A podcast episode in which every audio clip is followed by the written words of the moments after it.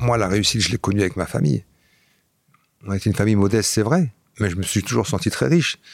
On ne pourra jamais dire, nous, enfants de cette première génération, on était pauvres. Ce serait insulter nos parents de dire ça. On n'a jamais manqué de rien. Nos parents s'arrachaient pour qu'on puisse manger, pour aller à l'école et s'habiller. Et cet amour et cette ambiance surtout qu'on avait à la fois dans notre famille et à la fois dans notre quartier, c'est ma plus grande richesse. Bonjour à toutes et à tous, je suis Alexandre Mars et vous écoutez Pause, le podcast où l'on prend le temps. Le temps de s'arrêter, le temps d'écouter, le temps d'explorer, le temps de rire. Merci de votre fidélité et d'être de plus en plus nombreux à nous rejoindre chaque semaine. Chaque épisode est l'occasion de marquer un temps d'arrêt pour aller à la rencontre de mes invités. Ces femmes et ces hommes sont des artistes, des chefs d'entreprise, des écrivains, des entrepreneurs, des sportifs ou des activistes. Ils ont accepté le temps d'une pause de nous livrer les dessous et les secrets de leur parcours. Nous allons parler de réussite et d'échec, d'engagement et de mission, d'entrepreneuriat et de défis. Un moment unique et sans concession pour vous inspirer et vous évader. Vous êtes en pause, soyez les bienvenus. Au micro de Pause cette semaine, un acteur et un réalisateur incontournable du cinéma français. Pourtant, rien ne le prédestinait, si ce n'est son nom, ou plutôt son prénom, on y reviendra, à ce genre de trajectoire. Né en région parisienne au sein d'une famille d'origine marocaine, il grandit dans un milieu très modeste. Il devient vendeur aux puces de Saint-Ouen avant que sa passion ne l'appelle le cinéma. En 1991, il décroche son premier rôle dans le film J'embrasse pas d'André Deschinet et se révèle au grand public quelques années plus tard dans N'oublie pas que tu vas mourir de Xavier Beauvois. Sa carrière est lancée, comédie, thriller, drame. Il sait tout jouer, mais pas que. En 2006, il fait ses premiers pas en tant que réalisateur avec le très remarqué Mauvaise foi et compte aujourd'hui pas moins de six films réalisés à son actif. Le temps d'une pause, il nous emmène sur le chemin de sa vie, revient sur sa carrière impressionnante, tant devant que derrière la caméra, nous parle de son processus de création, sa vision du cinéma. Bonjour Roger Gizem. Bonjour. Comment tu vas? Ça va, ça va. J'ai appris que ton prénom Rojdi avait été décidé par ta maman. C'est toujours euh, la maman qui décide, hein, pas le papa souvent. vrai. Et toi, en fait, Rojdi, c'est peu de gens le savent, c'est un acteur euh, égyptien. Absolument. C'est le i, c'est pas un y à la fin, donc euh, ta maman a, fait, un petit changement quand même. Mais c'est pas maman parce que Alors, elle était illettrée, donc c'est pas elle qui a même le SCH, c'est pas elle qui l'a. Oui, parce que c'est extrêmement compliqué. Je pense que c'est l'employé à l'Amérique qui, s'est dit... qui a eu envie de mettre un SCH, d'origine alsacienne, je sais pas. Mais euh, mais oui, euh, Rojdi Abada, c'était une star du cinéma égyptien dont ma mère était complètement férue à, l'époque. Enfin, le monde arabe était féru du cinéma égyptien. Le SCH doit pas être toujours là à chaque fois. Et le Y je, le vois rarement écrit euh, Parfaitement du de la façon la plus, la, plus correcte. C'est assez rare, mais je me suis habitué. Euh, mais c'est vrai que c'est un prénom que j'ai porté étant plus jeune comme un poids. Euh, J'enviais mes frères, qui s'appellent Saïd, Abdel, Mustafa, euh, d'avoir des prénoms assez courants. En tout cas, à l'époque, c'était des prénoms qu'on entendait souvent, en tout cas dans, dans le quartier où on a grandi. Et dis, c'est vrai que je devais m'y reprendre à plusieurs fois pour que, ne serait-ce que les professeurs, les instituteurs, ne comprenaient pas mon prénom et le, le massacraient.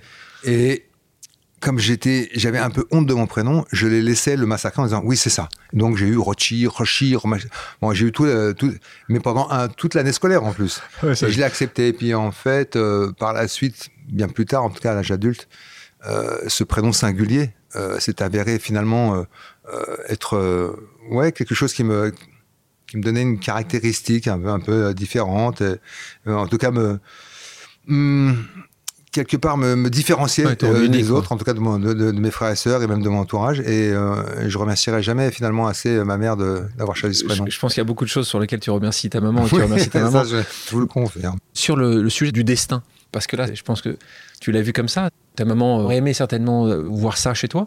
Tu crois au destin, toi? J'ai envie d'y croire. En tout cas, je m'accroche au fait d'y croire. Avec, euh, c'est euh, c'est une vraie réflexion. Je m'interdis d'être complètement naïf aussi par rapport à ça, parce que il y a aussi un truc. Je, retrouve beaucoup ça dans, dans, ma culture euh, orientale, le, destin et la fatalité. Et en fait, c'est aussi une forme de facilité, c'est-à-dire que quand vous êtes même confronté à l'échec, on va dire, on va mettre ça sur le compte du destin. Et donc, ça vous empêche euh, finalement de combattre, essayer de surmonter ça. Mais face à plein de choses, je, sais que par exemple... Toi, ça t'est souvent arrivé quand tu étais plus jeune, justement dire, c'est le destin, donc euh, je fais avec? Du non, j'ai toujours, refusé, toujours tu refusé ça. Donc tu as refusé le destin. Ouais, ouais. Tu l'as dit, non, c'est...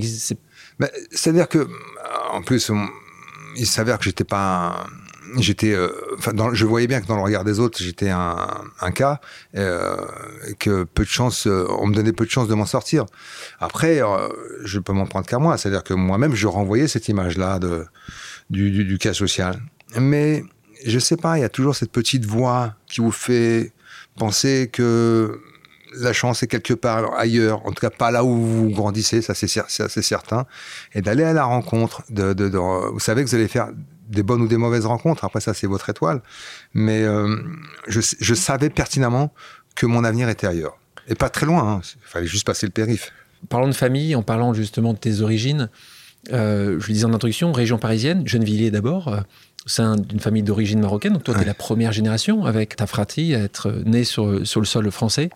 Peu de moyens, je veux dire même très peu de moyens. J'ai vu que ce que tu disais que tu vivais dans des bidonvilles, il n'existe plus ces bidonvilles. Mes sont arrivés dans les bidonvilles. Dans bidonvilles, il faut bien imaginer que la, génération de tes parents, cette génération qui est venue pour bah, faire des, des, boulots que beaucoup de gens ne voulaient pas faire, ils mhm. allaient souvent dans des bidonvilles, ceux qui sont devenus après des HLM. À l'époque, c'était des bidonvilles en tôle. Toi, à ce moment-là, c'est compliqué euh, pour tes parents de pouvoir nourrir une bouche supplémentaire. Euh, les gens du secours catholique, je crois, qui, ça, qui, je crois qu'ils doivent être assez, euh, assez aussi étonnant pour beaucoup de gens, mais à ce moment-là, tu vas être euh, donc pris par une famille d'accueil belge mmh. Mmh. et tu vas vivre selon certains principes chrétiens, catholiques. Euh, donc le Rojdi se retrouve justement euh, marqué pendant quelques temps. Combien d'années allais combien de temps à, plein temps, de, 18 mois à 7-8 ans. Et ensuite, toutes les vacances jusqu'à l'adolescence, c'est-à-dire 4 mois par an. avec, avec, cette famille Avec cette famille, oui, absolument. Oui, parce que bah, d'abord, quand ils m'ont pris en main, j'avais 18 mois, donc forcément, il y a, y a, une attache euh, très profonde et très forte euh, voilà, qui, qui s'est euh, construite entre nous. Moi-même, je l'appelais maman. Hein, donc, et puis, effectivement, il y avait cette, cette autre culture. D'abord, J'étais, euh, on n'était que deux enfants. Ils avaient déjà une fille, donc déjà je quittais la, ce qu'on appelait les familles nombreuses et je vivais dans un pavillon dans, dans la banlieue de. T'habitais où là? C'était où? C'était Estomdenberg. C'est euh, c'est à une heure de Bruxelles. D'accord, t'étais vraiment en Belgique, c'est pas ouais, que ah ouais, et dans les Flandres. Donc ça parlait pas français. c'est côté flamand. Ça parlait uniquement flamand. Euh, T'as appris flamand toi? Ah, c'était ma langue naturelle, c'est ma première langue. J'ai grandi là-bas, donc ma, la première langue que j'ai parlé, c'était le flamand. Et euh, j'allais à la messe tous les dimanches. Ils étaient très pieux. Et une partie de la famille vivait au Congo ils étaient missionnaires. Donc, c'était pas des catholiques de première catégorie. On était vraiment dans, le, dans, le, haut, niveau, le haut du panier. Le haut du panier, absolument. Comment tu l'as vécu, ça? Un rejdi se retrouve dans une famille catholique en Belgique. Tu sens qu'il y a un jugement euh, ou tu le sens pas du tout à ce moment-là? je, vois dans, le regard des autres enfants que je suis différent. Euh, il y a un peu de racisme. Euh, c'est la première fois que j'entends le mot en, en, flamand, on disait nègre, qui veut dire nègre. Euh, mais de la part de ma famille, euh, d'accueil, euh, que de l'amour, beaucoup d'amour, avec ce que ça comporte de culpabilité judéo-chrétienne, mais beaucoup d'amour. donc j'étais plutôt un enfant heureux là-bas. Ça me fait penser à quelqu'un qui était qui était à, ce micro il y a quelques temps de ça, Jonathan Angelov, qui est un entrepreneur, qui lui aussi avait été mis dans une famille d'accueil, et il avait expliqué au micro que lui, il avait assez bien vécu parce qu'il disait que un jeune, un enfant euh, s'adapte très vite en fait. et, que souvent c'est plutôt les parents. C'est les parents qui souffrent. Et donc toi, je suppose que ta maman en a euh, fortement euh, souffert, ton papa certainement aussi, donc Fatima, ouais, ta maman? Non, non, c'est un épisode qui l'a traumatisé, mais avec beaucoup de culpabilité, devoir confier un enfant pour une mère, quelle qu'elle soit, c'est une douleur immense. Et je sais que des années plus tard, elle m'a demandé pardon, comme si je lui en voulais alors que c'était euh, pas du tout le cas évidemment. Mais ça voilà. voulu beaucoup plus. Toi, toi, t'as vécu ça comme comme oui, jusqu'à euh, jusqu'à jusqu'à l'adolescence. C'est là où ça se complique. Forcément, il y a beaucoup de choses qui se compliquent à l'adolescence. Hein. C'est souvent, le, cas dans, dans, les enfants adoptés. Mais ça s'est compliqué parce que justement, je cherchais. Euh, placé d'ailleurs. Hein. T'as dit adopté, plutôt placé. Oui, placé, mais bon, quand on vit dans la même famille pendant 7 ans, ouais, ouais, et, justement, cette famille, tu as continué à la voir après? J'ai continué à la voir après. après, à l'adolescence, effectivement, il y a eu un clash. Euh, parce que, euh, bon, il y a une différence d'éducation et de culture aussi. Moi, je vis en banlieue parisienne où j'ai une espèce de liberté, où je traîne jusqu'à 2h, 3h, 4h du matin. Quand tu retournes avec mes potes. Euh, et là-bas, là c'est genre couvre-feu à 20h. Donc que je refuse évidemment. donc ça passe par des, disputes et, un jour je claque la porte et je reviens plus pendant plus de dix ans. 10 ans. En plus, en plus, il s'est passé aussi le problème de la double culture. Et effectivement, se poser toutes les questions, parce qu'en réalité, ça ne m'a pas posé de problème d'avoir une culture catholique avec cette famille. Ce que je leur ai reproché par la suite, c'est de ne me l'avoir jamais expliqué. C'est-à-dire que j'allais à la messe le dimanche, mais on m'a jamais expliqué qui était ce type, les bras en croix, avec une couronne d'épines sur la tête. euh, on m'a jamais, jamais, expliqué qui il était. Et, et, et euh, et ça, c'est pas, à mon avis, c'est pas la bonne formule. C'est une forme de prosélytisme un peu euh, de, de, bas étage, c'est-à-dire que on, c'est un fait. On, vous inculque une, une, éducation religieuse, mais sans les explications qui vont avec. Alors que l'histoire de la Bible, elle, est, elle est, magnifique. Mais tu l'avais demandé, toi, ou pas? Non, je, je, je, je, vivais les, les, la vie comme, avec, avec tous ces éléments comme ils arrivaient. Et... Et, quand tu retournes voir euh, à 24 ans, donc là, Comment ça se passe? C'est, ah, Vous tombez dans les bras les uns des autres Oui, on euh? tombe dans les bras les uns des autres, mais il y a, y, a, y a, quand même une rupture. une rupture, et je sais qu'on ne retrouvera plus le, on ne retrouvera plus le, le comment dirais-je, la relation qui était la nôtre avant cet épisode. Et, euh, et, encore très récemment, j'ai vu celle qui faisait office de sœur, ma sœur, Anne-Marie, euh, pour à laquelle je suis encore très attaché aujourd'hui. Mais ben, oui, il y, a quelque chose qui s'est brisé, mais forcément, il y a beaucoup. Euh, est-ce que c'est pas le, temps à passer Est-ce que c'est pas nos, nos, vies, ça? Il y a des choses qui, qui, qui évoluent, des, des, ruptures, des cicatrices, des choses qu'on pardonne, d'autres qu'on pardonne moins facilement. On pardonne moins, bien sûr, oui, oui. Donc on te retrouve là à Drancy. On avance un peu. Je parle pas trop de tes études. Euh, c'est pas grand chose à dire. Est-ce que tu es un élève turbulent? T'es pas très bon à l'école, mais est-ce que tu bon? J'aimais bien, j'aimais bien, euh, j'aimais bien l'école, j'aimais bien les profs. Les profs m'appréciaient aussi, je crois, parce que j'étais, je participais beaucoup. Le seul souci que j'avais, c'est que quand je quittais l'école, je, je, quittais l'école. Ouais, tu bossais pas. Donc je bossais pas. Non, non, non. Pour moi, c'était les 8 heures de cours. Euh, c'est déjà. Euh, et après, c'était mon exutoire, c'était le stade de foot, les copains et, les sorties. Comment tu te projettes, toi? Je me projette tellement pas, que le jour où l'école veut plus de moi, je suis complètement désemparé. Mais là, c'est un monde s'écroule. Là, on est en première Là, je suis arrivé en première et je ne trouve pas de place. C'est-à-dire que je, suis admis en première, mais aucune école ne m'accepte. Euh, et puis, à l'époque, on était un peu moins regardant sur euh, le fait qu'il y a un élève ne trouve pas de classe. Bon, tant pis pour lui. Quoi. la prochaine. Euh, ouais. Mais là, ouais, un monde s'écroule et là, je suis, je me sens mais complètement dénudé au sens propre du terme. je, et, et c'est la première fois que je sens je me sens en danger, je me sens vulnérable. D'où euh, cette idée de m'engager dans l'armée. donc là, tu te dis. Et donc c'est toi qui penses à ça Oui, bien euh, sûr. Je tombe sur un prospectus, tout bête. Tu dis, il y a peut-être besoin d'un peu plus de. En, fait, l'idée euh, qui germait dans mon esprit, c'était ne jamais être un poids pour la famille. Donc, donc on est étudiant, ça va. Le jour où on n'est plus étudiant, on travaille. Voilà, c'est pour ça. Excuse-moi de te couper, mais est-ce que c'est pour ça, parce que comme ça je, je, peux, je pourrais le voir, que t'as jamais été justement trop délinquant parce que tu voulais, tu voulais pas par rapport à ta maman que ça soit un poids supplémentaire. C'est il y avait des choses, évidemment. parfait. Il y avait, il y avait évidemment le le, le pacte que j'avais avec ma mère, mais surtout j'ai eu la chance d'avoir deux grands frères qui eux, euh, c'est pas des les, grands frères, c'est pas comme les parents, on peut pas les gruger. Ils, savent qui je traîne, ils savent, ils savent où je me trouve, avec qui je me trouve et ce que je fais. Donc ils étaient, euh, ils avaient en plus un, un blanc-seing sur mon éducation. Et, euh, et je les craignais. Donc, euh, ça euh, ils, m'ont sans doute sauvé la vie. Parce que, effectivement, j'étais. voilà, je fais partie d'une génération qui, a, par la suite, périra d'abord par la drogue, et puis ensuite, il y a eu la, toute la période du sida. Avec, avec les, ces, seringues que tout le monde s'échangeait, il y a eu, ça a été une hécatombe dans les quartiers. Donc j'ai échappé à ça grâce à mes grands frères. Merci, merci, merci à eux. Donc tu penses à de l'armée, tu ne la fais pas, donc tu t'arrêtes à un moment, tu changes de voie. Ouais, ouais, mais euh, c'est des signes. C'est-à-dire que quand je, je me rends, euh, après 3-4 rendez-vous, je me rends euh, au bureau des armées pour signer mon, contrat, qui est un hein, contrat de 3 ans au départ. Je suis avec ma meilleure amie, et puis, entre-temps, j'ai un copain qui me dit J'ai un job pour toi au plus de clients en cours si tu veux, si tu veux en être. Et j'ai ma meilleure amie qui pleure en me disant Ne pars pas, ne pars pas, ne pars pas. Et puis j'arrive au bureau des armées et là, je me souviens très bien, je ne sais pas si c'est la raison pour laquelle je n'ai pas signé, mais une très très jolie femme en uniforme. Et je dis, mais ça sent le piège. Jusqu'à présent, je voyais piège, toujours ça. des petits monsieur moustachus qui disaient, alors mon gaillard, alors qu'est-ce qu'il veut? Bon, voilà, avec euh, la, la caricature. Et puis là, d'un coup, euh, et je me suis dit, Oh, ça sent mauvais, là, il y a quelque chose de... Te connaissant à l'époque, tu t'as pas essayé de la draguer? Non, pas du tout. Non, non, non, Le respect de l'uniforme. Non, non, l'uniforme, le respect, ouais, ouais, ouais. tu t'es Je me dit, tiens- je me tiens à distance. Donc là, donc là tu, on te retrouve au puce de Clean Co, vendeur de fripe. ouais, ouais.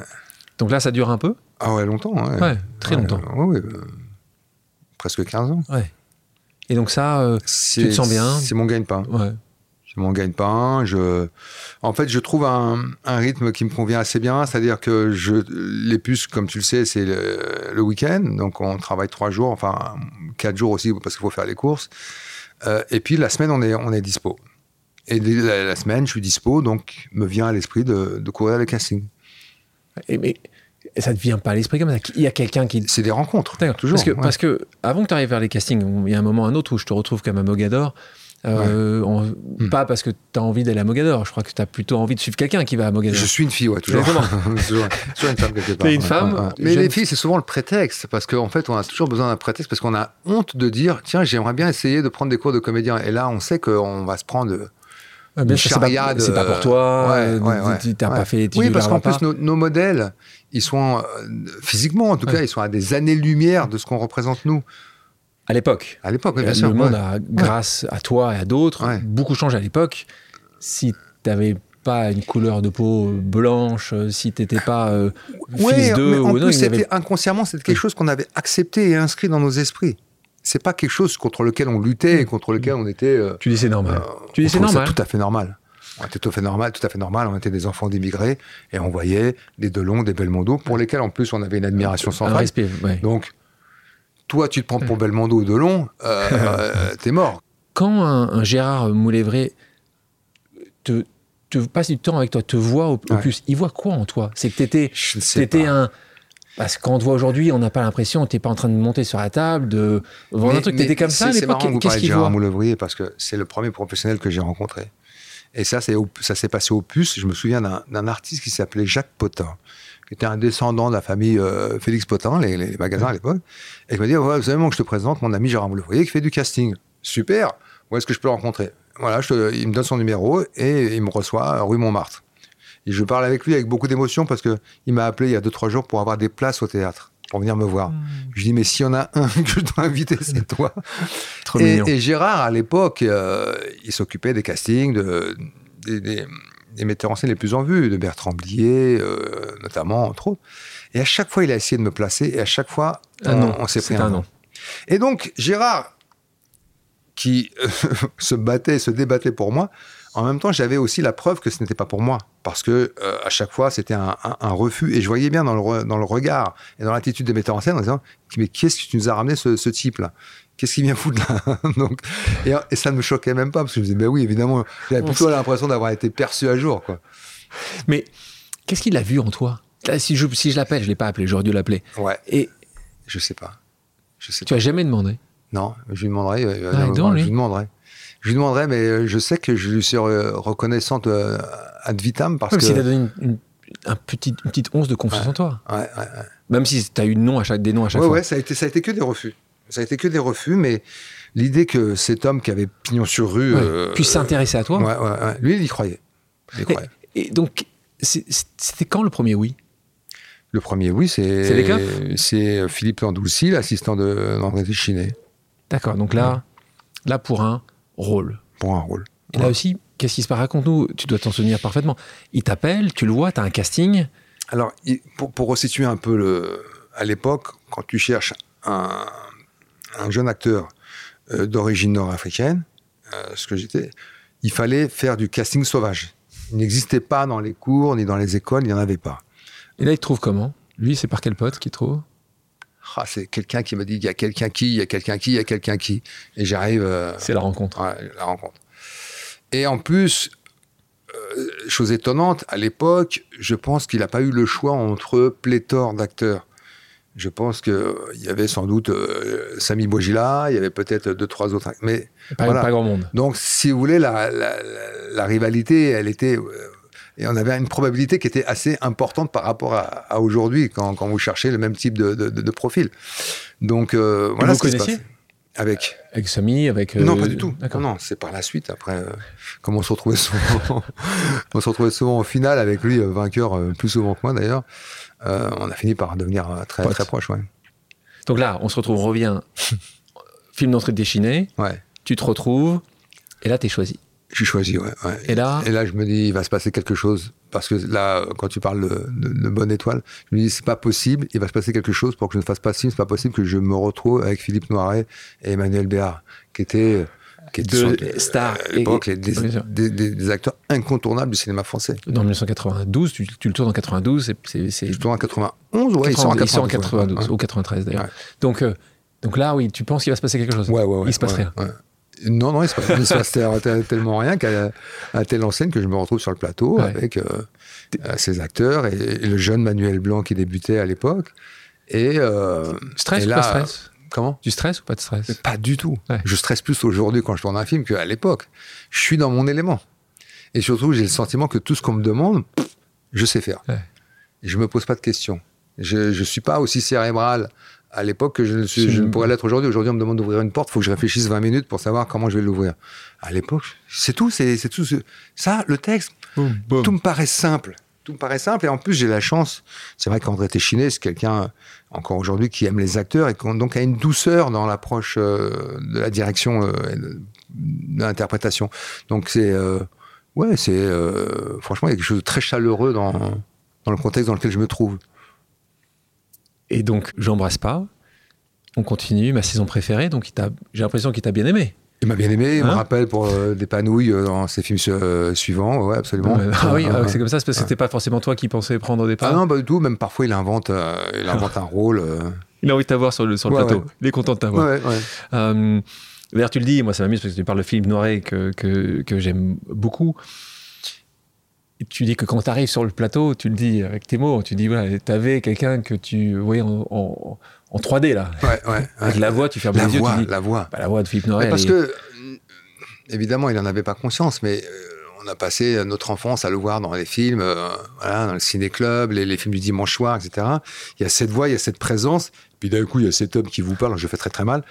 Et là, waouh, j'ai eu, la, eu la même sensation avec, euh, avec, les... avec Brasseur, avec Claude Brasseur qui a une voix aussi euh, très singulière et euh, que j'ai là t'as l'impression d'être petit enfant. petit, petit enfant en fait. Là tu te retrouves t'es enfant. C'est vidoc pour moi. Es donc euh, de côtoyer ces gens-là et de travailler avec eux surtout. Et surtout d'être perçu et regardé comme un partenaire. Et non pas comme un intrus ou un individu ou un vendeur de, ou un de flip ou c'est qui été ton histoire jusqu'à ce moment-là. Ouais ouais absolument moi, je fonctionne un peu comme une éponge. Donc, je crois que dans mon travail, quand je passe à la réalisation, j'ai un peu de tout. Je pense que j'ai un peu de Chiro, j'ai un peu de Jolivet, j'ai un peu de Bouchareb, j'ai un peu de Desplechin, parce que c'est des metteurs en scène qui m'ont inspiré. Et je ne sais pas dans quelle mesure je m'inspire d'eux, mais je sais que je m'inspire d'eux. Tu rentres dans ce grand monde du cinéma, on continue, tu as du succès, ça passe très bien. On va te reconnaître plus, enfin, le grand public, avec ce rôle de toxicomane dans N'oublie pas que tu vas mourir, grand rôle de Xavier Beauvoir, et puis grand film aussi. Euh, Veilleur de nuit, dans le premier film de Laetitia Masson, En avoir ou pas. Cinéma d'auteur, plutôt. D'ailleurs, tu as été souvent vu, en tant que les premières années, plutôt comme du cinéma d'auteur. C'était pas forcément un choix, je suppose, c'était ce qu'on te proposait. Bah, après, quand, quand tu commences avec tes chinés, forcément. T'es marqué. Euh, oui, t'es marqué. Et du coup, euh, les, les, gens qui, qui, te regardent ou qui t'observent, euh, c'est forcément euh, des amateurs du cinéma de, de Téchiné. Donc, effectivement, Beauvois, qui est un ancien assistant de Téchiné. Euh, et ça me met, oui, sur, sur des rails qui ensuite me conduiront à travailler avec Philippe Garel ou Patrick Chéreau. On découvre plus tard dans les communautés populaires, dont une en particulier, on va citer le cultissime Chouchou. Hein, tu joues avec notre ami commun Gad Elmaleh. Est-ce que pour toi, il y a des euh, choses qui sont plus compliquées à jouer que d'autres? Est-ce que pour toi, une comédie est plus complexe? Qu'est-ce qui vraiment. Euh, toi qui as joué tellement de choses différentes? Oui, non, ça, après, tous les, tous les acteurs euh, vous le confirmeront. il n'y a rien de plus dur qu'à à jouer que la comédie, parce que d'abord, il y a plusieurs choses qui en- entrent en ligne de compte. Il y a d'abord le sens du rythme, euh, l'écoute, évidemment. Et puis, euh, il y a cette chose terrible à chaque fois où vous, faites, vous jouez une scène. Euh, elle est drôle. Tout le plateau rit et se marre, et vous aussi. Mais au bout de la douzième prise, vous faites plus rire personne. Parce que il n'y a plus l'effet de surprise, il n'y a plus la, la spontanéité.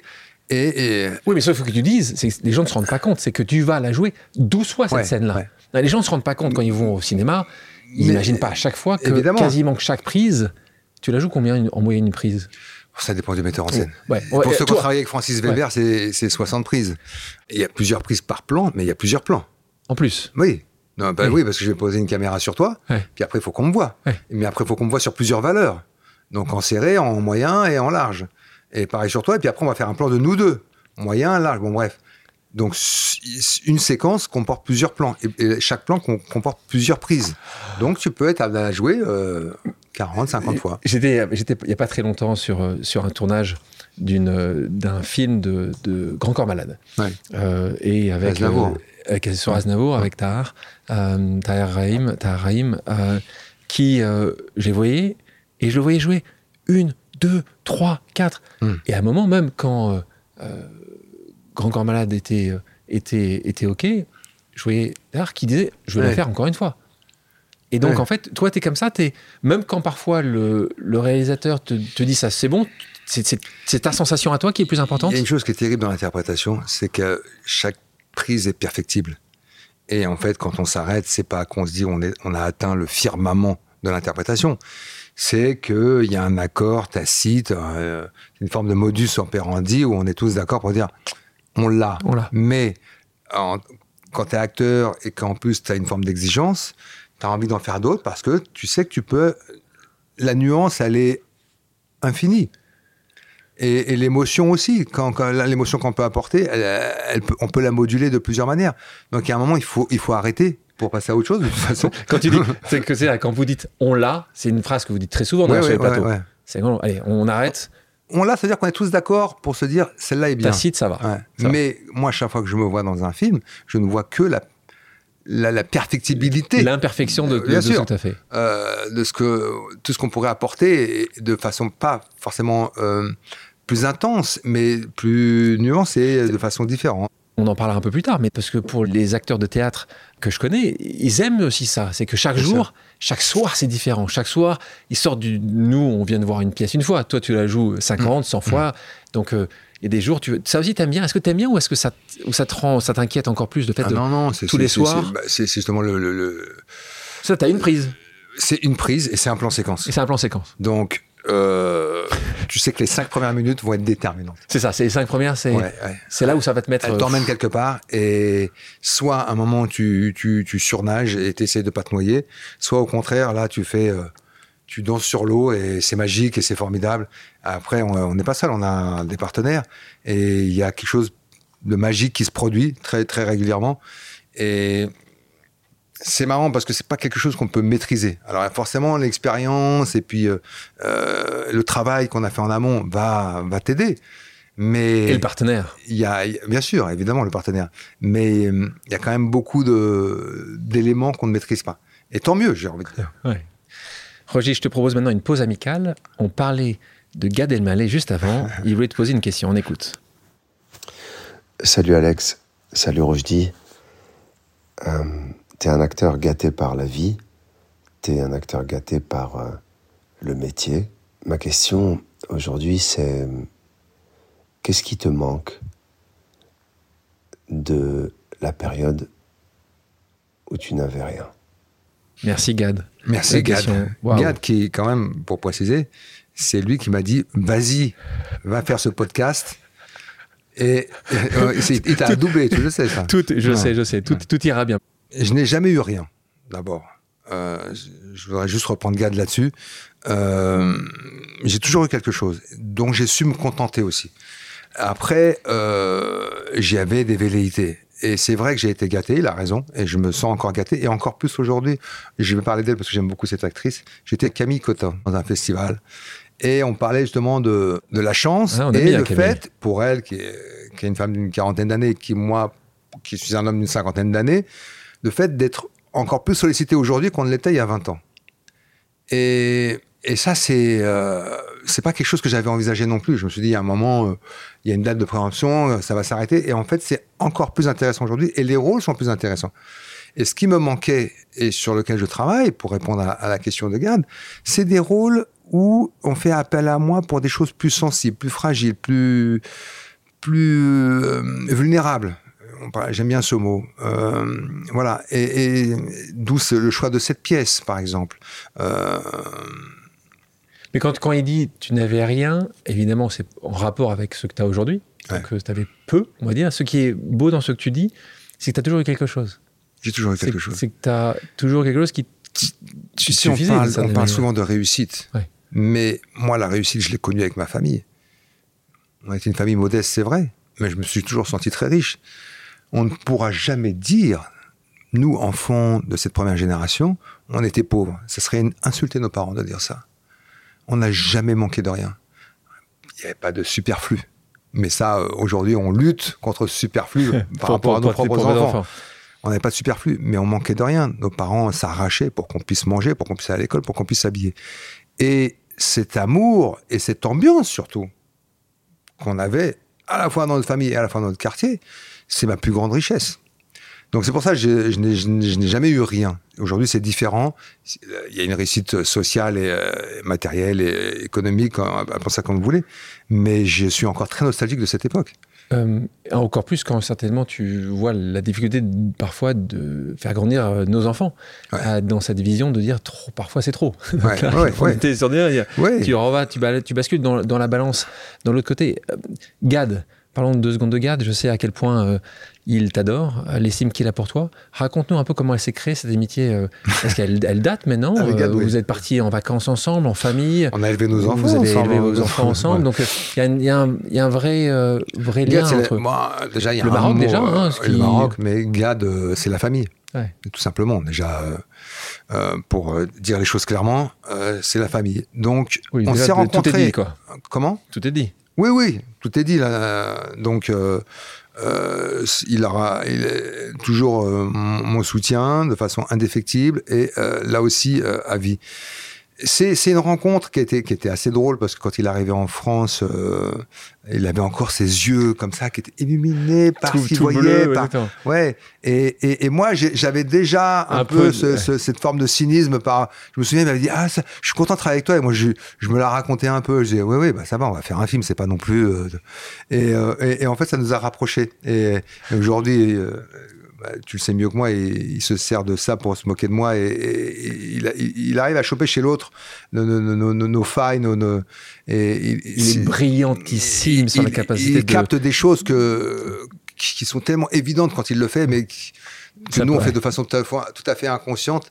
Mais voilà. Mais l'histoire au départ, hein, c'est celle-là, c'est que tu vas le voir une fois quand il joue, et c'est au cercle d'hiver si je me souviens bien, Non, quand je le vois la première fois, il joue euh, au Palais des Glaces. au. Palais des Glaces, excuse-moi, ouais. Palais des Glaces, et là, Gad Elmaleh, il se dit, il y a Roger Dizem Ouais, dans la salle, ouais, donc c'est comme ça à l'époque, il faut bien voir, vous êtes tous les deux, avec- vous êtes tous les deux des, stars aujourd'hui, mais avec ma mère, je me souviens. Exactement, ça se passe comme ça à ce moment-là. c'est vraiment, il est tout content, beaucoup de stress, parce que lui, il veut, il veut percer, il, veut grandir dans, ce, dans cet environnement et, et il, se voue, il se dit la chance d'avoir Roger Dizem. C'est ça votre première J'ai vu, rencontre. ce, j'ai vu ce mec grandir, grandir dans, dans tous les sens du terme.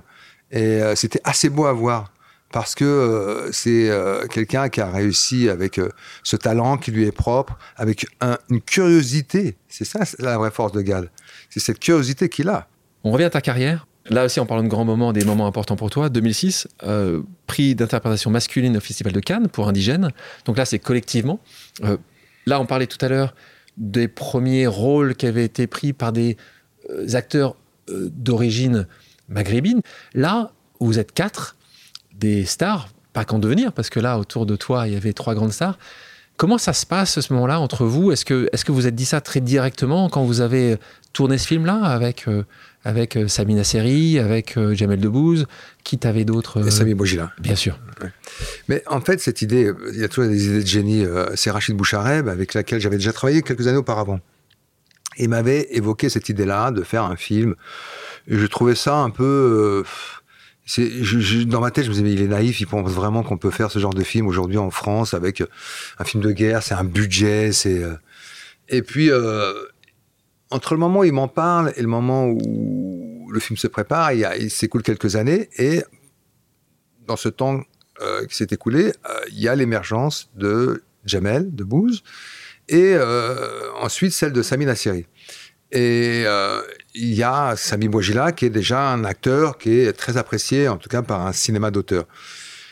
Et, euh, et là, du coup, l'équipe devient, euh, on, il constitue une équipe et ça devient possible. Et, et après, ensuite, tout n'a été que magique. C'est-à-dire que le, le tournage, évidemment, mais ensuite l'accueil et le succès. Euh, jusqu'à euh, jusqu'à jusqu'aux Oscars euh, à Los Angeles qu'on n'a pas eu mais, Mais vous êtes allé là-bas, vous avez marché c'était sur... c'était le c'était la fin de de, ce parcours. On, on a peu de films comme ça dans la carrière d'un acteur où on rencontre à la fois le public la presse le succès les récompenses. Et puis surtout cette chose euh, unique euh, dans les annales du cinéma euh, je crois hein, en tout cas peut-être que je dis une bêtise c'est faire changer une loi suite à la projection de, de ce film. Jacques, Raconte, Chirac, raconte, oui. Jacques Chirac assiste à la projection, il est touché par le film et il décide de euh, dégeler les pensions euh, qui étaient réservées aux soldats africains. Donc, euh, grande fierté. Ah, là, c'est un grand chelem, en fait. Ah oui, grande fierté. Euh, Une loi comme celle-là, c'est pas rien. C'est-à-dire que c'était, c'était gelé depuis 60 ans quand même. Et effectivement, le fait que le- ce film, et ensuite, par, par la suite, quand ma fille va à l'école et que dans les livres d'histoire, il y a l'affiche de ce film, euh, la fierté là, c'est. C'est une- une- Moi, je parle pas de revanche parce que j'ai pas de revanche à prendre. Moi, tout le monde a été au petit soin avec moi. C'est moi qui ai merdé à un moment. Mais mais il y a quand même quelque chose. euh, J'ai envie que mes parents soient là encore pour, euh, pour leur montrer euh, euh, voilà, ce qui était possible de faire et, et la, la bonne idée qu'ils ont eue de venir en France. En France. Parce que c'est Ouais, ça aussi. ouais, parce qu'ils ont souffert, quand même. Ouais. Oui, eux, ils ont Pour souffert pour ici, nous. ils ont souffert pour vous. hein. Faut être- faut envie de leur dire, vous n'avez pas souffert pour rien. Et, et ces prix-là, parce que ça, c'est le, c'est un des prix. Tu en as reçu un certain nombre.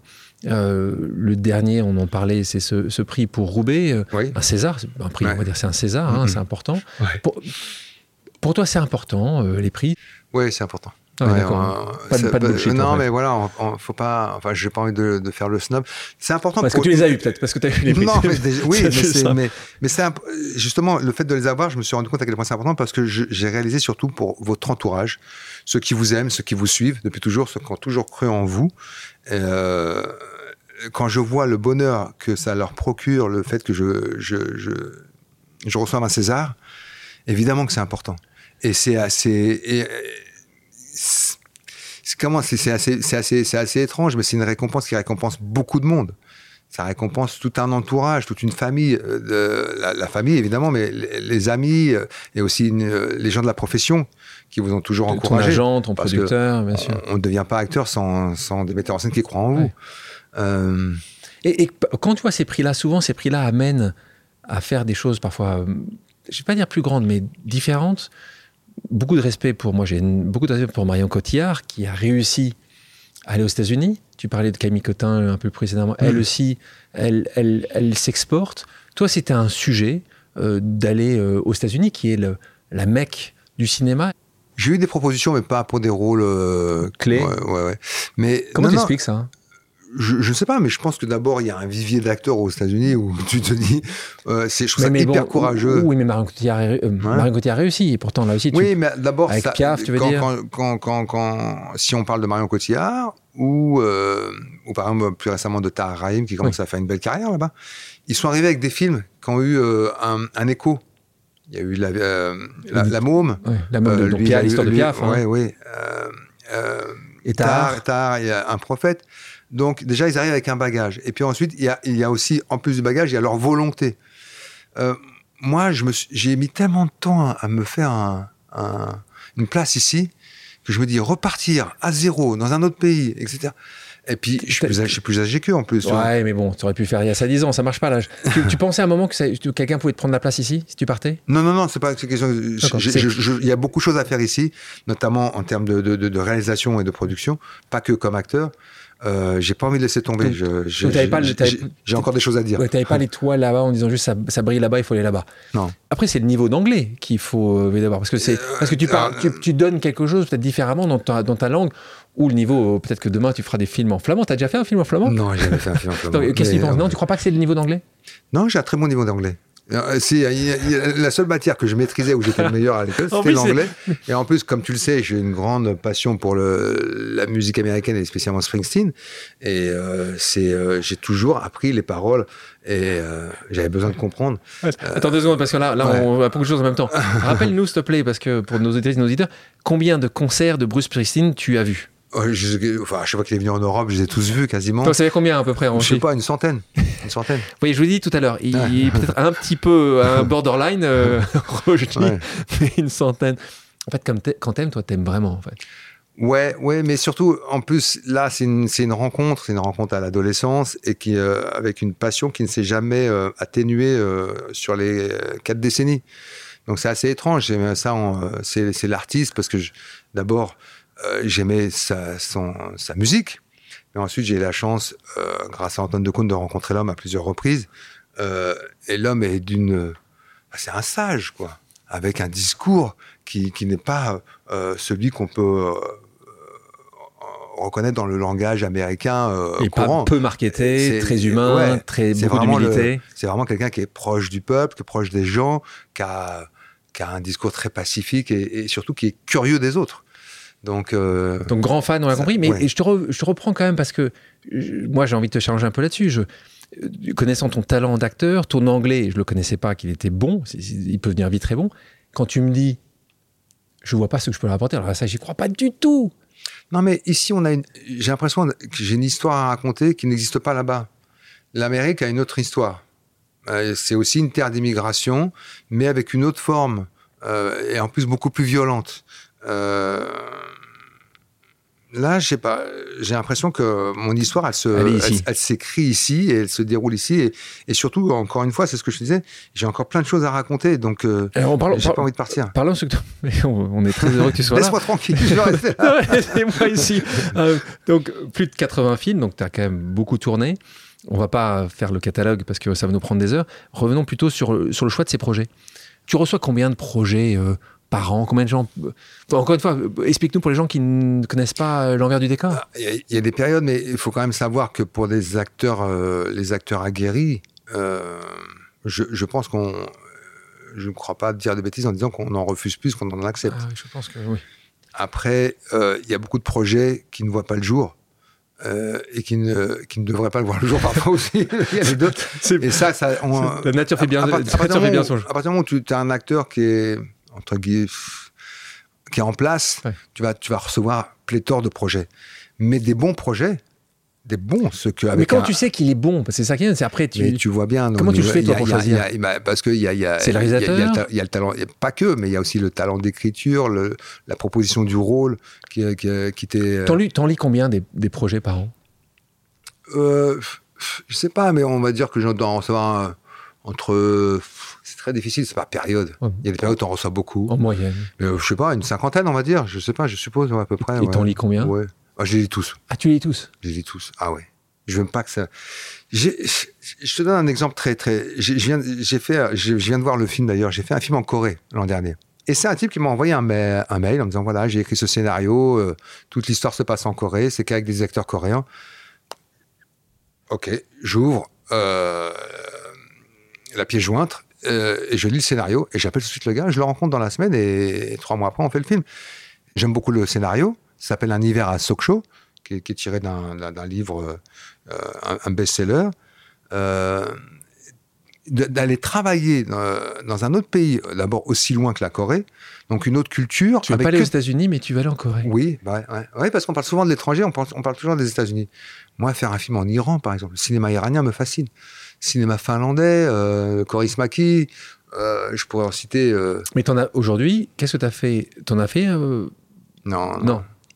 Première, vraiment, en dehors de, de ta zone de confort, d'une certaine manière, c'est la Corée.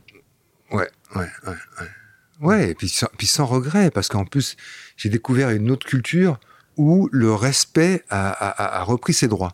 Il y a un respect de l'autre.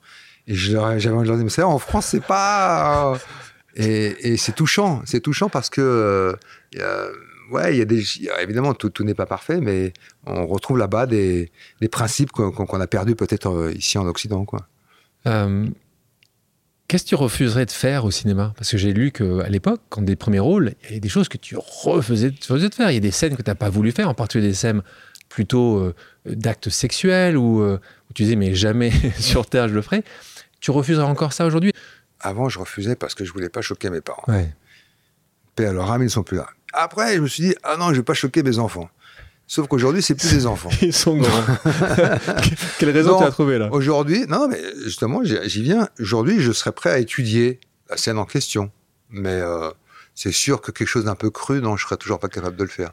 Euh, Toi qui, dans les films d'action, euh, là aussi, tu, tu veux faire les filmer? Tu veux que ça soit toi souvent? Euh, Est-ce que parfois tu, tu veux être doublé? Est-ce que c'est important pour toi de Alors, j'ai aucun problème d'être doublé dans les Ouais. films d'action. D'abord pour, pour, pour plusieurs raisons. D'abord parce que euh, c'est une légende urbaine. Genre, j'ai fait toutes les cascades. C'est une connerie parce qu'en plus, ça sert à rien parce que d'abord, quelqu'un va le faire beaucoup mieux. Et puis, il suffit que vous te- tordiez la cheville pour que vous mettiez le film en péril. Donc, autant laisser le cascadeur dont c'est le métier. Euh, d'abord, vous créez un emploi.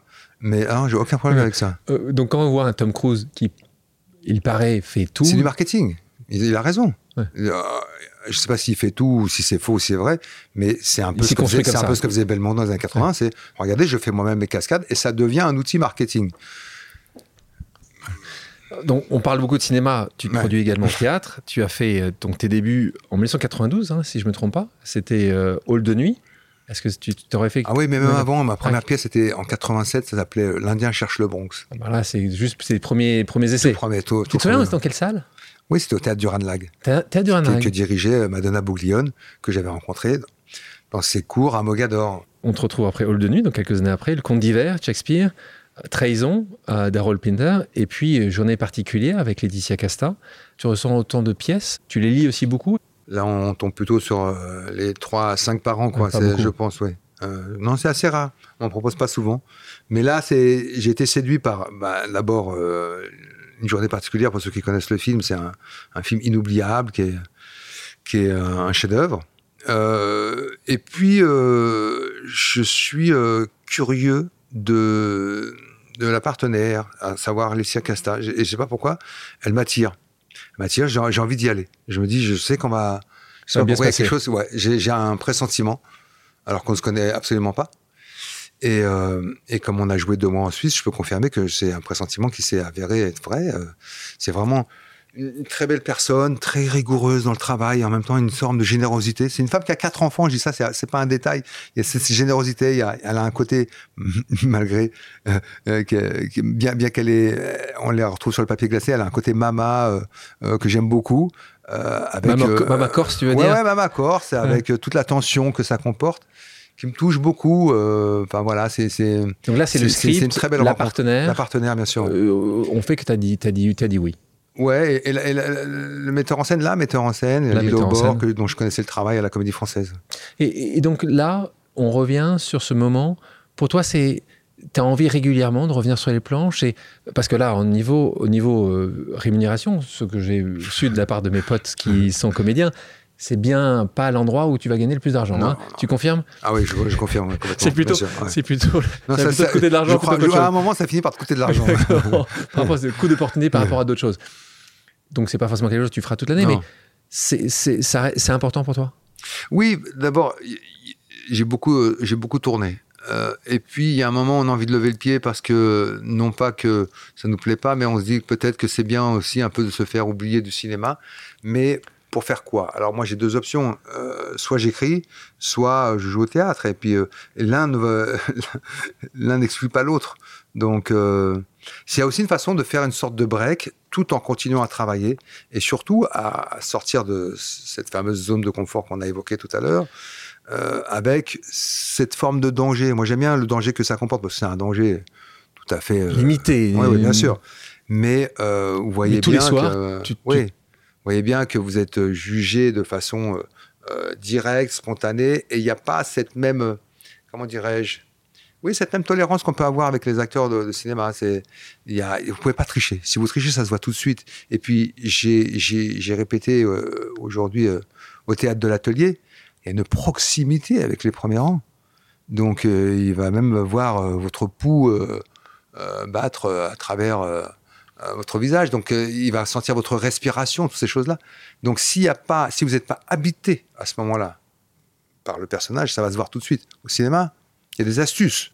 On a donc parlé de cette casquette d'acteur, que ce soit au théâtre ou que ce soit au cinéma. Talent de réalisateur. Donc plusieurs films. On commence avec Mauvais Soi, 2006, Omar m'a tué, Bodybuilder, Chocolat, Persona non grata et les miens. Euh, déjà, qu'est-ce qui te pousse à, à devenir réalisateur? Encore une fois, un parcours n'est fait que de ça, c'est une rencontre. C'est un producteur, Philippe Godot, qui me met le pied à l'étrier. D'abord, c'est lui qui me dit euh, écris cette histoire. Euh, je vivais à cette époque avec la mère de mes enfants, qui était euh, de culture juive, et était fasciné par le fait qu'on on vive ensemble. Il n'y avait rien de fascinant, mais bon, euh, je me suis dit, bon, pourquoi pas. Et puis, euh, du coup, euh, j'ai contacté Pascal Elbé, je lui ai dit, viens, on écrit une comédie autour de ça. Euh, et je me suis complètement éloigné de ma propre histoire. Quelques inspirations, évidemment. Mais on, s'est amusé avec ça. Et, euh, donc, ça vient surtout de la volonté d'écrire une histoire. Euh, et là, j'ai découvert le plaisir d'écrire. Et puis, quand on a livré ce qu'on appelle la version définitive du scénario, le producteur m'a dit bah, maintenant, tu vas le réaliser. Et pour lui, c'était comme une évidence. Et je ne sais pas pourquoi, euh, avant qu'il change d'avis, j'ai accepté, alors que je ne me sentais pas du tout ni prêt ni capable. Et donc, j'ai appris sur le tas. Le film a, a des maladresses, d'ailleurs, à- de ce point de vue-là. Euh, techniquement parlant, j'entends, mais il est d'une grande sincérité. Et euh, c'est aussi la, la- la- la qualité des premiers films, c'est que vous racontez des choses que vous connaissez, que vous avez vécues, plus ou moins, etc. Donc il y a toujours cette grande sincérité que, effectivement, un metteur en scène beaucoup plus expérimenté, beaucoup plus talentueux, ne peut peut-être pas égaler. Dès que vous racontez des choses personnelles, j'ai mon, mon grand ami Pascal Cocheteux qui dirige euh, Why Not Productions, il dit toujours un premier film doit être personnel ou ne doit pas être. Et je comprends aujourd'hui à quel point il a raison. Tu as joué, tu les as cités. Hein. On parlait de, de Beauvoir, Arnaud Desplechin, on n'a pas encore parlé, mais c'est sur Roubaix, Claude Miller, Philippe Garel, tu en as parlé, Louis Garel, euh, Pierre Jolivet. En quoi, toi qui es réalisateur, tu t'es inspiré d'eux? Est-ce qu'il a Est-ce que c'est une addition de choses? Un peu comme toi, quand tu as, éduqué tes deux enfants, tu t'es inspiré de ceux que euh, tes parents t'avaient euh, donné, montré, euh, des choses que tu n'as pas voulu, des choses que tu as voulu. La même chose, qu'est-ce que tu t'es dit? Quelle est ta, ta- ta propre sauce? Moi, je fonctionne un peu comme une éponge. Donc, je crois que dans mon travail, quand je passe à la réalisation, j'ai un peu de tout. Euh, ces réalisateurs que tu, tu viens de citer, je pense que j'ai un peu de, de Chéreau, euh, j'ai un peu de Jolivet, j'ai un peu de Bouchareb, j'ai un peu de Desplechin. Euh, parce que c'est des metteurs en scène qui m'ont inspiré. Et je ne sais pas dans quelle mesure je m'inspire d'eux, mais je sais que je m'inspire d'eux. D'un- D'une façon précise, je ne saurais pas te, te, l'expliquer, mais, mais je sais que tout ce que, tout ce que j'ai à l'esprit est rangé dans une boîte. euh, j'ai une boîte archive que j'ouvre et je ne sais pas qui, euh, d'où vient, vient l'archive et qui, euh, l'a, qui l'a initié, mais je sais que ça vient de quelqu'un. Souvent, on fait des comparaisons tout à fait absurdes. Je m'excuse auprès des familles respectives quand on te compare à Ventura ou à Gabin, etc. Et je me suis dit, en fait, c'est des acteurs iconiques, évidemment, mais qui sont de leur époque, à savoir l'homme, le mâle, le viril, qui ne pleure jamais, qui est toujours euh, droit dans ses bottes, etc. Et je me dis, faut briser, faut casser ça. Roger, passons maintenant à une pause cinéma. On va sonder un peu plus tes goûts. Le film à regarder en famille. J'ai essayé de montrer à mes enfants des films. Alors j'ai tout essayé, etc. Et il y en a un Qui marche à chaque- c'est- qui qui marche à marche à chaque fois. C'est la trilogie de Retour vers le futur. Euh, le film qui te fait pleurer à chaque fois? Il y en a un qui est, est hyper touchant, qui s'appelle Lion. Lion. Lion, tu sais, c'est euh, c'est- ce jeune Indien qui perd sa mère et qui est recueilli euh, par un orphelinat et qui ensuite s'installe en Australie. Enfin, bon, bref, la, la- la- la partie où il perd, euh, il perd sa mère. Là, tu- là, tu pars, évidemment. Ouf. En plus, c'est tellement bien joué, puis le, le gamin, il est tellement euh, attachant. Euh, le film que tu prétends avoir vu, mais en fait que tu n'as jamais regardé. Titanic. Euh, le meilleur acteur de, théâtre, selon toi? Ah, j'ai vu un jour. euh, euh, attends, son nom me. Robert Hirsch, pardon. J'ai vu Robert Hirsch un jour sur scène avec, avec Fanny Ardant, une pièce de Duras, je crois. Je connaissais, bah, je connaissais l'acteur au cinéma, mais je ne l'avais jamais vu sur scène. Il était, mais alors là, tu vois, quand, quand on parle d'acteur habité, c'était formidable. Et Fanny m'avait expliqué qu'il venait tous les jours, deux, trois heures avant, refaire toute la pièce seul, avant de la rejouer pour le secteur. Et comme ça tous les jours. Donc c'est une gymnastique. Et, euh, et je l'avais trouvé, ouais, il m'avait fasciné.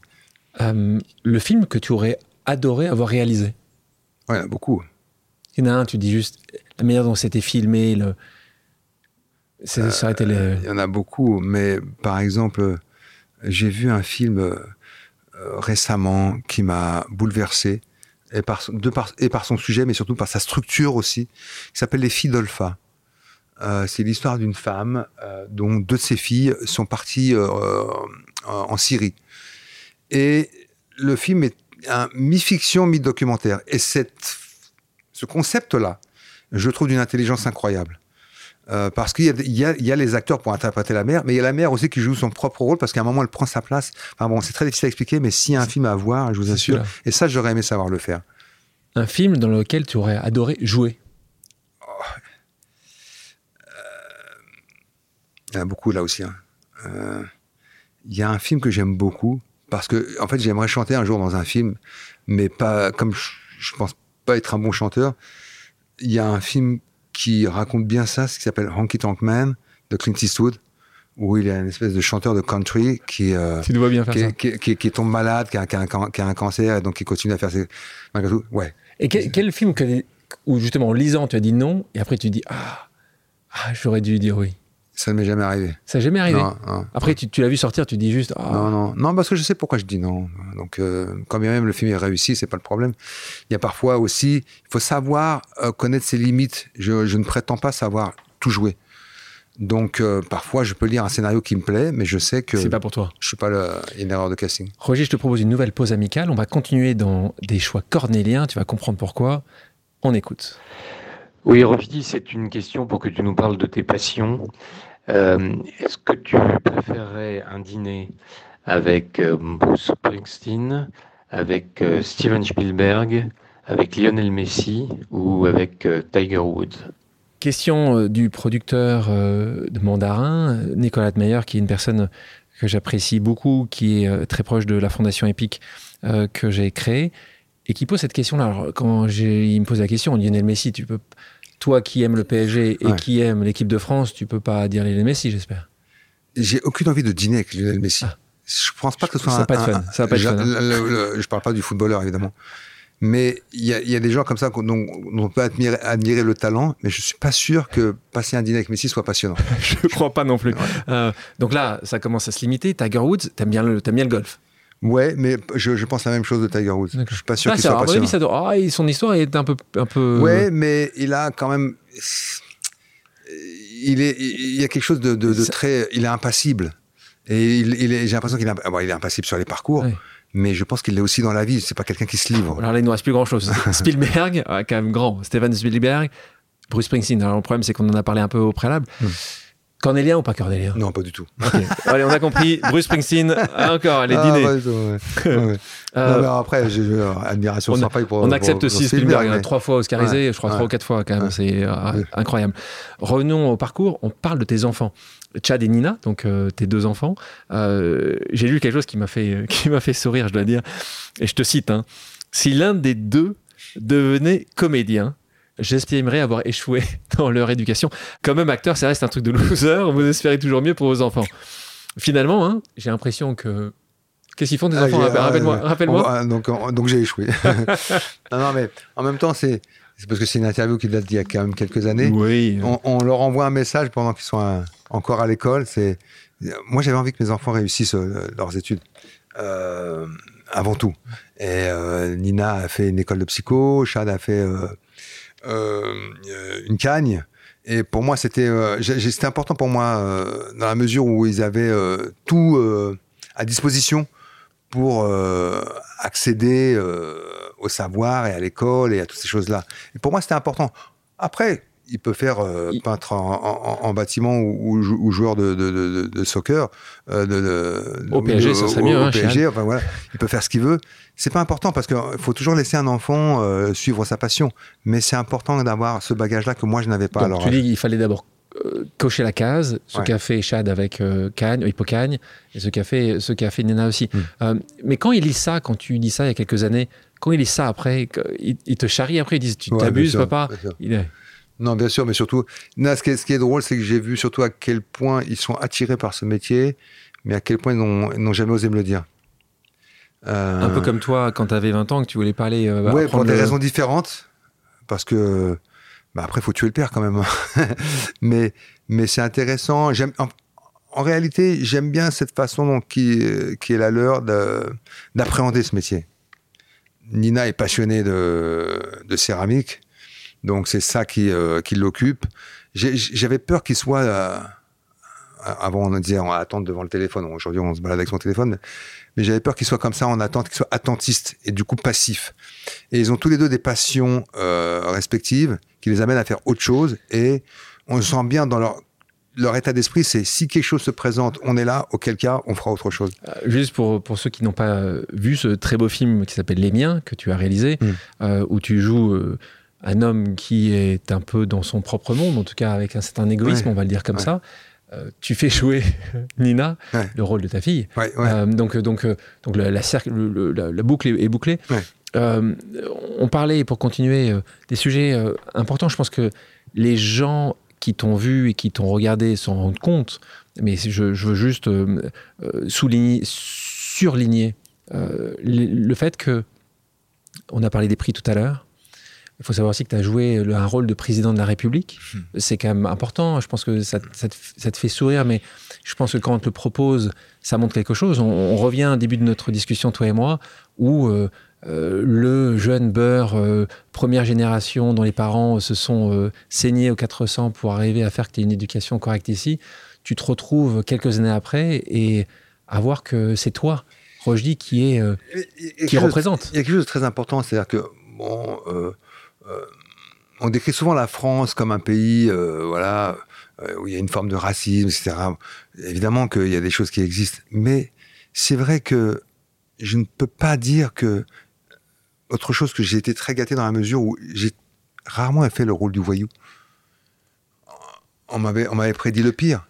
Euh, surtout plutôt des flics, des pompiers. des flics, des pompiers, etc. Et en fait, j'ai accès à tous les rôles. Et surtout, je vois aussi parfois les, acteurs avec lesquels je suis en concurrence, qui sont à des années-lumière du même parcours que le mien. Et ça, euh, franchement, je suis pas sûr qu'on le retrouve ailleurs que dans ce pays. Donc, on critique souvent la France, parfois à juste titre, parfois de façon générale, mais il faut quand même, moi, je, sais que mon succès ou ma carrière ou mon, mon parcours, je dois à une succession de mains tendues et des rôles de plus en plus conséquents et surtout de plus en plus euh, complexes dans le bon sens du terme. C'est pas simplement la caricature euh, qu'on a évoquée euh, tout à l'heure. On va écouter euh, une autre pause amicale, quelqu'un que j'apprécie beaucoup, qui était l'actrice préférée de mon frère. On l'écoute. Bonjour Ojdi, c'est bah, c'est la Belge. J'espère que tu vas bien. Alors une question pour toi, j'en aurais mille, mais euh, pff, la première là, parce, que- parce que je voudrais transmettre aussi aux, aux gens qui écoutent le podcast le euh, l'immense joie, privilège, chance, euh, bonheur de travailler avec toi. Donc ma question serait simplement, euh, bah, quand est-ce qu'on recommence quoi? Voilà. Je t'embrasse très fort, à vite. Virginie Efira, c'est trop mignon ça. Non, mais Virginie, euh, il faut que je trouve les mots qui, euh, qui peuvent la définir. C'est une de mes plus belles rencontres. Vraiment, c'est c'est euh, une amie incroyable, une partenaire formidable, et puis c'est quelqu'un que je revois encore régulièrement. J'ai, euh, euh, c'est un coup de cœur. C'est la pote qu'on rêve d'avoir. C'est la pote qu'on rêve d'avoir parce qu'elle a toutes les qualités requises. Et puis, elle, cette intelligence, euh, là, tu vois, quand je te parlais tout à l'heure de, de, de- de bienveillance, qu'est-ce que j'ai aimé la, la, la, la voir tous les matins sur le plateau? Et évidemment que euh, elle le sait que je pense à elle sur mon prochain film. Enfin, j'espère qu'elle le sait. En tout cas, Maintenant, elle va le savoir. mais euh, mais euh, c'est vraiment. Tu sais, souvent, euh, les, les- les gens imaginent que le métier d'acteur, euh, c'est un rêve. Ben, je vous le dis, parfois c'est un rêve. Quand Virginie n'est pas loin, Non, ça, mais- les ça que tu dis. Mais j'adore cette fille, vraiment. Dans l'interview, tu as déclaré. J'adore. Il y a des trucs que j'ai- tu as des, t'as des punchlines assez fortes. On finit toujours par devenir le ringard de quelqu'un. Ouais. Il faut sans cesse se remettre en question, être attentif à ce qui est de nouveau. Comment toi tu fais pour durer? Tout à l'heure, tu disais quand tu disais ça, d'une certaine manière, tu disais, mais moi, je vais être un moment à la regard de quelqu'un. Tu as cette nouvelle génération qui arrive, ils vont me mettre de côté, et puis je vais plus euh, être aussi sexy. Enfin, sexy, être aussi bankable, on va dire. Euh, toi, comment tu te mets, justement, tu te mets en challenge régulièrement? Tu, tu, tu, tu te poses cette question-là? Il y a un signe qui est très important, c'est l'âge des réalisateurs qui sollicitent. Euh, s'ils sont jeunes, ça, ça va encore. Ça va encore. Mais ensuite, c'est vrai qu'il faut, il faut se poser des questions. Par exemple, on a tous traversé euh, cette période du, confinement qui nous a permis d'avoir ce regard sur nous-mêmes, cette réflexion, enfin, cette introspection plutôt. Et, et, et, c'est vrai que ça a été un moment crucial pour moi où je me suis interrogé sur la suite à donner à, à mon travail, de, sur quelle forme. Et tu sais, souvent, on fait des comparaisons tout à fait absurdes et je m'excuse auprès des familles euh, respectives quand on te compare à Ventura ou à Gabin, etc. Et je me suis dit, mais en fait, c'est des, acteurs euh, iconiques, évidemment, mais qui sont de leur époque, à savoir l'homme, le mâle, le viril, qui ne pleure jamais, qui est toujours euh, droit dans ses bottes, etc. Et je me dis, mais en 2023, c'est faut, faut, faut, briser, faut casser ça. Ce qui est important pour moi aujourd'hui, c'est d'aller vers des, personnages comme celui que j'interprète, Gabriel dans la pièce, qui est un homosexuel, un artiste homosexuel qui, s'apprête à être déporté. Euh, par, exemple, pour moi, ce genre de choix va dans le sens des décisions que j'ai prises aujourd'hui, de justement d'aller vers une forme de fébrilité, de, fragilité. Et, surtout, ce qui est important, contrairement à ce qu'on peut penser, en tout cas, moi j'ai pensé ça peut-être quand j'étais trentenaire, qu'on peut être un homme et pleurer. Euh, et le montrer. À l'époque, je, je, oui, et le montrer surtout. Euh, à l'époque, j'avais une espèce de, oui, de regard un peu comme ça. Toi, tu dis que t'es pas très série, pourtant, en as, tu en fais beaucoup de séries. Tu, donc toi, tu, tu, sens, pour toi, le cinéma, ça doit se faire, ça doit être dans une salle obscure ou chez soi sur un grand écran. Ou comment toi, tu vis à cette relation aux séries? Moi, j'ai décroché. J'ai décroché parce que d'abord, il y avait euh, cet aspect chronophage. Euh, qui, a fini par me poser problème. Euh, de toute façon, dès qu'il y a une addiction, j'arrête tout de suite. Moi, j'ai arrêté la cigarette, j'ai arrêté ça. Les réseaux sociaux. Je ne suis pas sur les réseaux sociaux parce que comme tout le monde, quand j'ai eu ma période, il y a très longtemps, je suis resté six mois sur les réseaux sociaux, je passais ma vie dessus. Euh, donc, c'est des, comportements qui me font peur. Donc, je, m'en écarte toujours. Et il y a, a d'abord donc cet aspect chronophage. Et puis ensuite, j'ai l'impression que comme c'est devenu une bonne formule, euh, les séries, on s'est mis à en faire en quantité industrielle. Et parfois, j'ai vu des séries où, en fait, qui n'en étaient pas. C'est-à-dire que c'était des films, ça aurait pu être des bons films, mais on s'est dit, on a l'impression que le producteur a dit, écoute ton film de deux heures, essaie de faire en sorte qu'il dure 12 heures. Et on va le faire en série. Et donc, du coup, on est obligé de rajouter 10 heures de néant.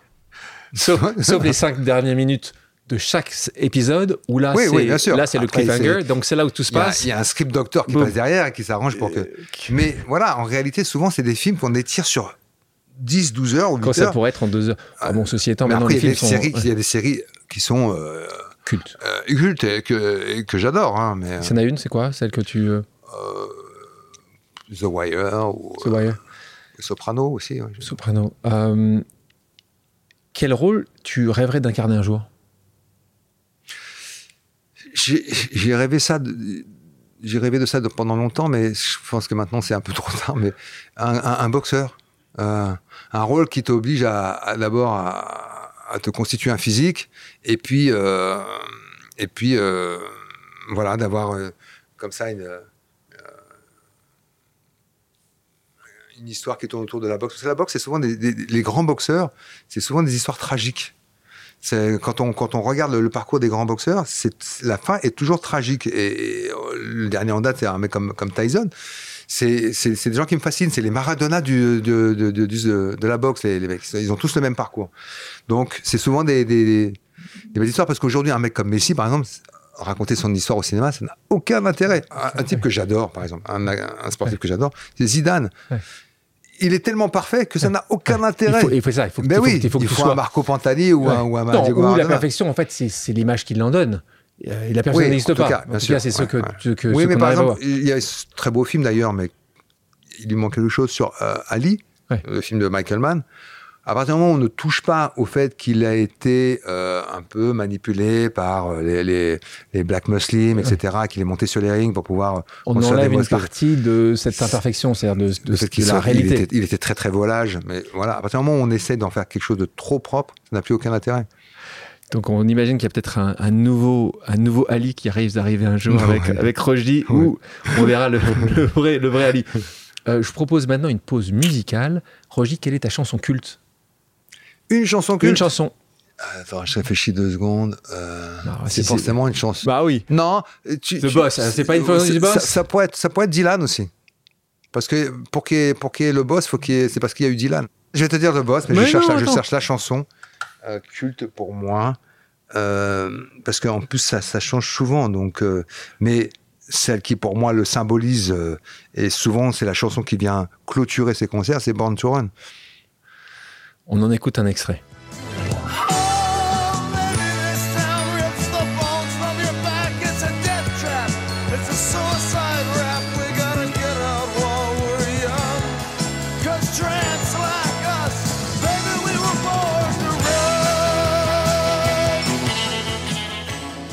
Pour terminer, passons à une pause flash avec quelques questions rapides auxquelles tu devras me répondre au tac au tac. Est-ce que tu es prêt?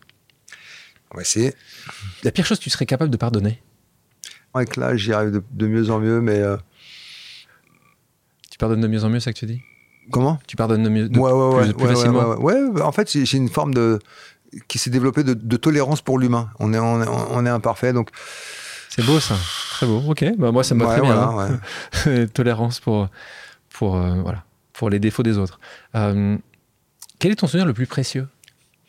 Là, tout de suite, comme ça, j'ai une image de, de la naissance de ma fille. Nina, donc. Ouais, Chad, le pauvre, j'ai raté sa naissance, j'étais à Saint-Pétersbourg. Ah, d'accord.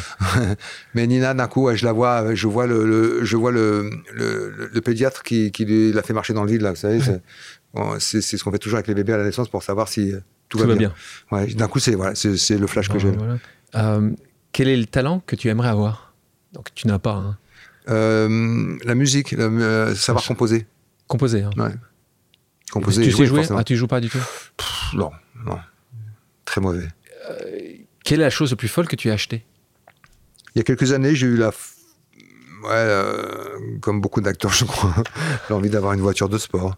Donc j'ai acheté euh, un gros bolide. Ouais, ouais. Ouais, parce qu'en fait, après, je, je me suis fait chier à rouler à 90 km Avec la belle voiture Je l'ai rendu et puis euh, ça m'est est- passé. Est-ce que tu as une citation préférée? Quelque chose que pour Une toi. citation? Ouais. Euh, J'aime beaucoup, je ne sais pas à qui elle est attribuée. euh, je ne perds jamais, euh, soit, soit je gagne, soit j'apprends. Nelson Mandela. C'est Mandela, hein? Ouais. ouais. J'étais pas sûr. Je ne perds jamais, soit j'apprends. Pour toi, ça, c'est. euh, Ah ouais, ouais, je trouve ça beau. D'abord, cette formule, elle, est- elle est magnifique et elle, elle veut dire tellement de choses. ta plus grande peur? L'eau, la mer, l'océan. Je suis incapable de. Tu de pas savoir ce qu'il y a en Ah, dessous incapable. Ouais. C'est les dents de la mer qui t'ont. Non, non, non, c'est le- le- l'océan. Même l'océan. sans les poissons, mais je suis un très mauvais nageur. Le- le- le- les profondeurs, me, je trouve ça terrifiant. Euh, je peux, je peux marcher euh, sur une poutre de la Tour Eiffel sans problème. J'ai pas d'air. Mais alors, l'eau et l'eau et la profondeur, me- je ne me montrerai jamais dans un. Pas, je montrerai. Oui, dans un sous-marin. Jamais. Euh, quel le meilleur endroit pour toi pour faire une pause? Le Maroc. Un endroit spécifique au Maroc? Euh, Il y a beaucoup d'endroits au Maroc, mais Marrakech, ouais. Marrakech Est-ce que Gad avait raison de te dire de venir à ce podcast? Ça va? Je savais avant de venir qu'il avait raison, sinon je ne serais pas venu. mais, euh, mais on s'était rencontrés, on, Ouais, bien on a sûr. bu un verre ensemble et euh, tout se passe à la première rencontre. Hein, c'est, Les parfois, cinq on- premières minutes? Oui, mais tu sais que c'est aussi parfois la rencontre qui va te décider à faire un film. T'as des doutes sur le scénario, etc. Tu vas rencontrer la personne, il y a quelque chose qui te dit bah, je vais y aller, je sais pas. ouais. Alors que le scénario est fragile. Rochdi, merci d'avoir accepté mon invitation. C'était un plaisir. Merci à toutes et à tous d'avoir pris le temps de faire une pause avec nous. J'espère que l'émission vous a plu, inspiré ou fait réfléchir. Si c'est le cas, je compte sur vous pour le partager avec vos proches, laisser un commentaire et mettre la note de 5 étoiles sur les plateformes d'écoute. Si vous voulez me suggérer des invités ou simplement me faire part de retours, vous pouvez me contacter via LinkedIn en tapant Alexandre Mars ou bien m'écrire à l'adresse suivante, le podcast pause at gmail.com.